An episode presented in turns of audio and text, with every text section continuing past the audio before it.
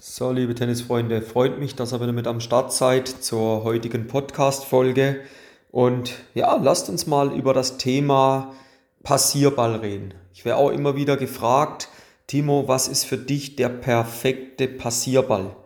Und das ist relativ, ja, eigentlich simpel zu erklären.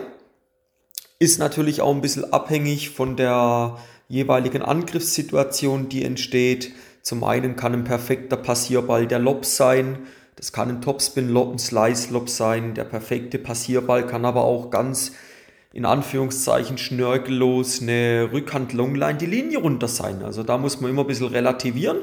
Aber lasst uns da mal ein bisschen tiefer reingehen in den nächsten Minuten. Zum ersten Mal finde ich es geil, dass so eine Frage überhaupt aufkommt, weil das bedeutet ja, dass dieses in Anführungszeichen langweilige Grundlinien hin und her gespiele, auch auf Sand, dass das ja auch im Amateursportbereich nicht immer vorkommt, dass das mehr und mehr vermieden wird. Das zeigt, dass die Spieler auf dem richtigen Weg sind, dass sie mit so Begriffen wie Kreativität, Spielwitz, den Gegner aus der Komfortzone holen, auch mal angriffslustig spielen, nach vorne spielen jetzt wirklich was anfangen können, sich auch damit identifizieren können und das auch letzten Endes im Training erarbeiten und dann auch umsetzen. Und ja, was ist der perfekte Passierball? Also, wir gehen jetzt nicht davon aus, du bist in der Angriffssituation, sondern du wirst angegriffen. Was ist der perfekte Passierball? Den ersten Tipp, den ich dir mit auf den Weg gebe, beobachte und sehe relativ schnell, wo ist die Platzposition des Gegenübers. Ja?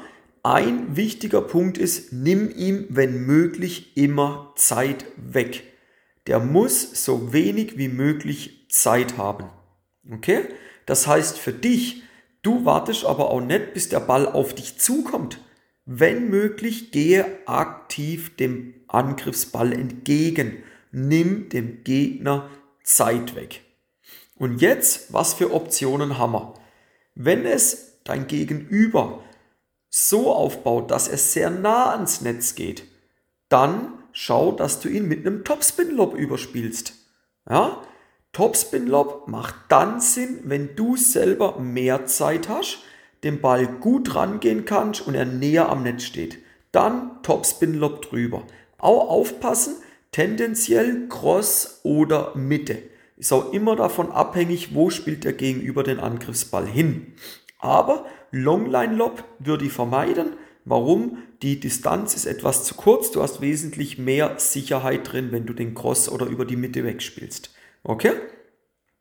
Wenn du jetzt eher defensiver bist, weil es wirklich ein scharfer Angriffsball war, dann rate ich dir, spiel den Ball auch wieder Lob Slice Lob zum Beispiel, möglichst hoch, Ziel zwei bis drei Meter hinter die T-Linie.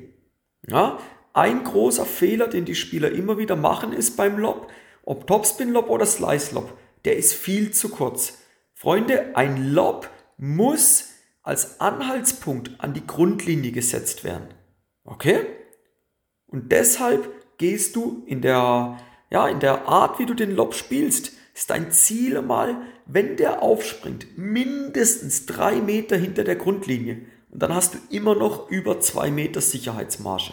Also wenn du etwas defensiver bist, mehr Zeit brauchst, dann durchaus auch mal den hohen Ball als Lob einstreuen. Wann bietet sich der Lob denn noch an? Sind wir ja momentan voll im schönen Wetter drin, sehr sonnig. Wenn du die Spielsituation so hast, dass du mit der Sonne spielst und ein Gegner gegen die Sonne, dann kann das ein perfekter Passierball sein. Passierball heißt ja per se nicht, dass der Ball am Gegner vorbei muss. Der darf ihn ja auch noch smashen.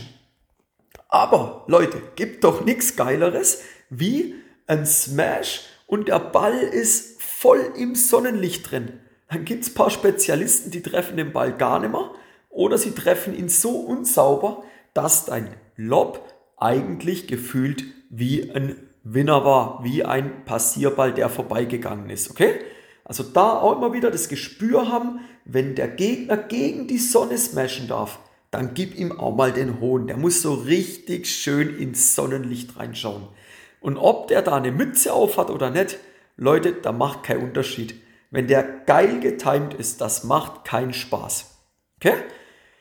Also, ihr seht schon, der perfekte Passierball, das ist so eine, so eine Floskel, den gibt es aber gar nicht wirklich. Ja? Jetzt haben wir die hohen Bälle, haben wir weg. Weiterer perfekte Option gehen zu können, ist einmal voll auf den Körper. Die meisten Spieler haben eine, sorry, tut mir leid, wenn ich euch jetzt da so angreife, am Netz eine hundsmiserable Beinarbeit.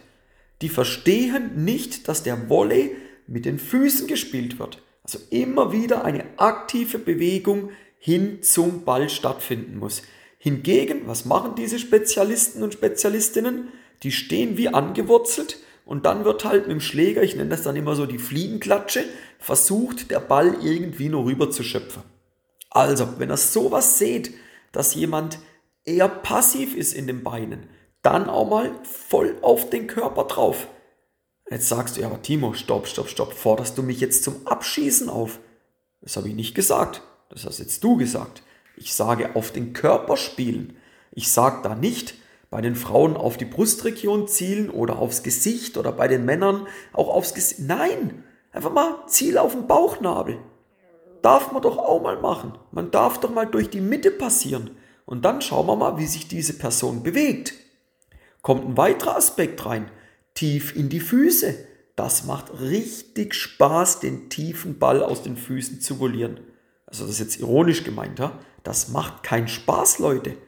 Und wenn er dann den Ball gerade, euer Gegner, den Ball gerade noch so rüberkriegt, hey, ihr müsst einfach wachsam sein, dann könnt ihr den nächsten schwachen Ball, könnt ihr wunderbar seitlich vorbeispielen.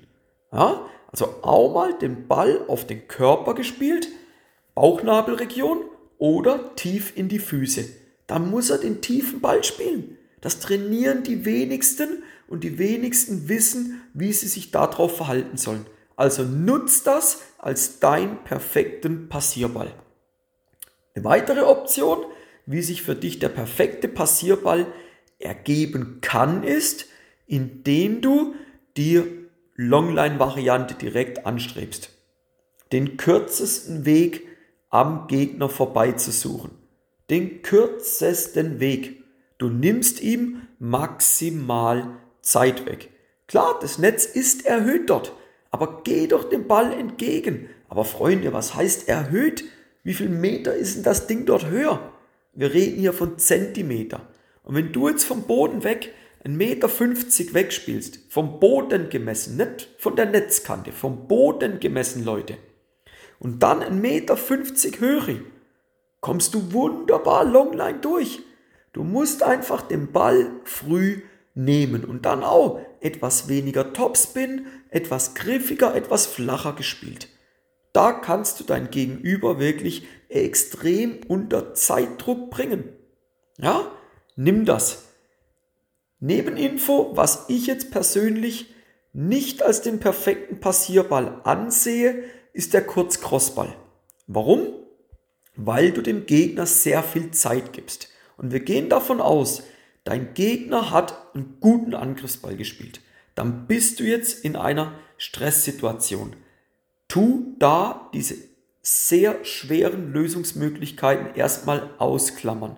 Lass den Kurz-Cross-Passierball weg kann eine sehr gute Möglichkeit sein, wenn du genügend Zeit hast und merkst, dass der Gegner auch noch etwas zu weit vom Netz wegsteht.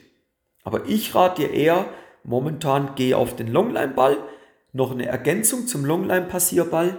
Je nachdem, wie weit der Gegner vom Netz wegsteht, machst du da relativ viel Fläche, macht er da relativ viel Fläche für dich auf. Ja? Wenn er sehr nah am Netz steht, wie gesagt, dann haben wir den Lob. Oder auch, er hat vielleicht nicht die höchste Reichweite. Er muss sehr schnell reagieren. Das, wenn wir jetzt ab 30 plus diese Zielgruppe mal nehmen, die Reaktion wird langsamer. Sorry, das ist nicht bös gemeint, das ist einfach Fakt. Das ist einfach Fakt, das ist ein natürlicher Prozess.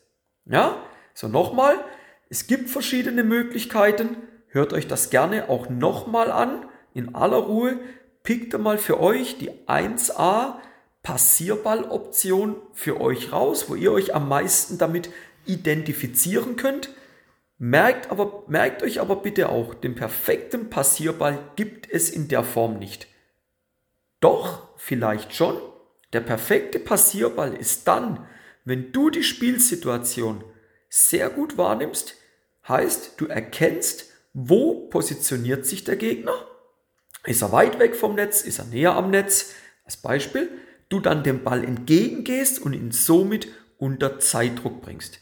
Dann kann für dich der perfekte Passierball rauskommen. Perfekt ist er doch dann, Leute, sind wir mal ehrlich, wenn du den Punkt damit gewinnst. Das muss nicht mit dem Winner sein. Okay? Also, in dem Sinn wünsche ich euch sehr viele, in Anführungszeichen für euch, perfekte, gewinnbringende Passierbälle. Und jetzt kommen wir noch zum kleinen Nachbrenner. Auch wieder ein bisschen Werbung in eigener Sache, wie ihr das jetzt in Zukunft ja, immer wieder hören werdet. Wenn ihr weitere Tipps mit auf den Weg kriegen möchtet und ihr wollt euch ja immer wieder weiterentwickeln, das ist bekannt, das weiß ich, ja, dann würde es mich freuen, wenn ihr meiner Facebook-Gruppe Tennis Hacks für den großen Sieg am Wochenende beitretet. Da gibt es auch fast jeden Tag. Das Ziel ist jeden Tag, je nachdem, wie es zeitlich aussieht, wird es auch mal jeden zweiten Tag, aber definitiv jeden zweiten Tag wird da abgeliefert. Also der Gruppe folgen, beitreten. Tennis Hacks, dein großer Sieg fürs Wochenende. Gibt es auch mindestens einmal im Monat immer ein Live-Event für euch. Richtig geile Sache, eine Stunde Content auf die Ohren. Und in dem Sinne, Gruppe anfragen, Gruppe beitreten und dann sehen wir uns in Zukunft auch dort. Ich wünsche euch ein gutes Wochenende. Wenn ihr am Platz seid, setzt das um, die Tipps, wo ich euch immer wieder mit auf den Weg gebe. Und wir hören uns in der nächsten Folge. Bis dann, euer Timo von Tennis Tactics.